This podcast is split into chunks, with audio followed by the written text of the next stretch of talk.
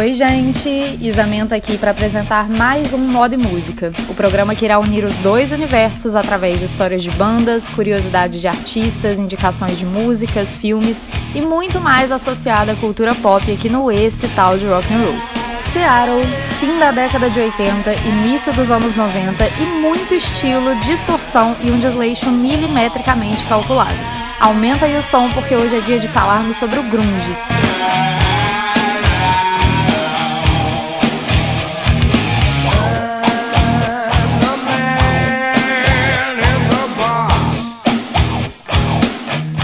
Junção de elementos do punk e do heavy metal, o estilo inaugurou o que foi considerado o último movimento do rock.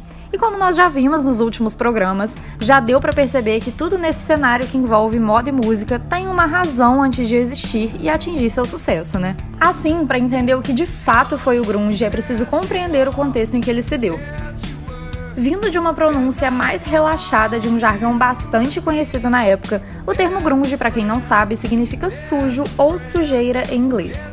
Sua estética, como a própria tradução aponta, sugere que o estilo veio para trazer letras certamente mais desleixadas ao cenário musical, falando de angústia, sarcasmo, negligência, isolamento e mais várias questões delicadas que eram consideradas tabus para o início da década de 90. O movimento, também chamado de Som de Seattle, como o próprio nome diz, surgiu na cidade, localizada em Washington, Estados Unidos. Até então isolada do cenário musical do restante do país, que focava mais em Los Angeles e Nova York. Por ser uma sede portuária do estado, quase na divisa com o Canadá, Seattle apresenta grande incidência de chuvas e temperaturas que variam em larga escala durante os dias, o que explica o uso recorrente de peças de frio pelos seus moradores. E não por coincidência, a moda grunge era uma mistura do punk com o próprio dia a dia regional. Assim, uma das peças mais marcantes do movimento foi a famosa camisa xadrez de flanela, que teve sua origem lá no vestuário dos lenhadores canadenses que as utilizavam para trabalhar por conta do clima, das temperaturas e da fronteira também. Inclusive, o pai do Kurt Cobain era um dos que trabalhava nessa indústria, e guardem aí esse nome, viu? Uma curiosidade interessante é que essa peça foi bastante popularizada na época pelo fato de unir não só o seu bom preço, já que era um material relativamente barato, mas também por ter sua forma utilitária, já que era usada amarrada à cintura, tornando fácil vesti-la novamente caso esfriasse de forma repentina. Vocês sabiam disso? Mesmo tendo a agressividade do punk como uma influência, pode-se dizer que o subgênero que estamos falando apresentou uma vibe bem mais despojada, e é bem curioso também perceber como enquanto antes havia um apelo anti-moda, como a gente já viu, no grunge o ideal era justamente o sem moda. As vestimentas do público e das grandes bandas do período, como Nirvana, Pure Jam, Soundgarden e Alice in Chains, eram as mesmas, independente da ocasião, indo desde o ato de dormir até o momento dos shows propriamente ditos, sem distinção e contrariando todos os excessos do glam.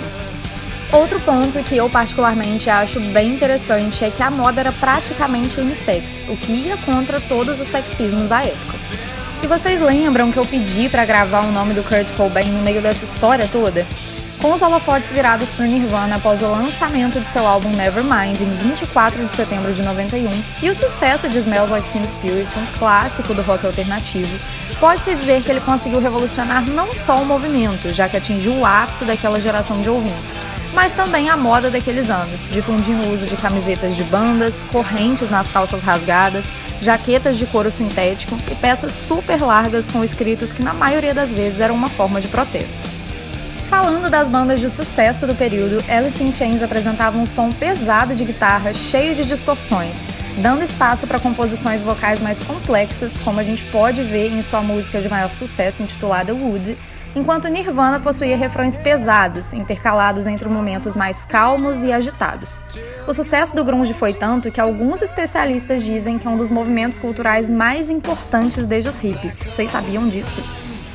Mesmo com a frequência de clipes passados pela MTV de todas essas bandas e o sucesso de Nevermind com mais de 400 mil cópias por semana, além de várias posições de destaque na Billboard, o grunge entrou em decadência após a morte de Kurt. Somado a isso, Pearl Jam cancelou várias turnês em represália ao fato de uma empresa ter inflacionado o preço de seus ingressos, passando anos sem fazer shows como antes. Já o Alice in Chains chegou em seu declínio em 96, após suas últimas aparições com o vocalista. E por fim, em 97, o Soundgarden se separou. Todos esses fatores somados marcaram o encerramento do grunge. Mas será que ele morreu mesmo? A boa notícia, para quem não sabe, é que recentemente a Rolling Stones divulgou uma nova banda chamada Third Secret que foi criada com nada mais, nada menos do que os integrantes do Nirvana, Pearl Jam e Soundgarden, totalmente sem aviso prévio ao público. Uma loucura, né? No seu álbum de estreia, podemos observar, claro, além de muitos elementos do grunge e do rock alternativo, faixas acústicas com inserção de novos instrumentos, que dão para matar bastante a saudade daqueles que são fãs de carteirinha. E vocês, acham que o grunge pode voltar com força total? Ou tá na hora de dar lugar a novos estilos e enterrá-lo de vez? Eu sou a Isa Menta e esse foi mais um Moda e Música, o quadro que irá unir os dois universos através de curiosidades, histórias e indicações. Aproveito para convidá-los a me seguir lá no Instagram, Isa Menta. Obrigada e até a próxima!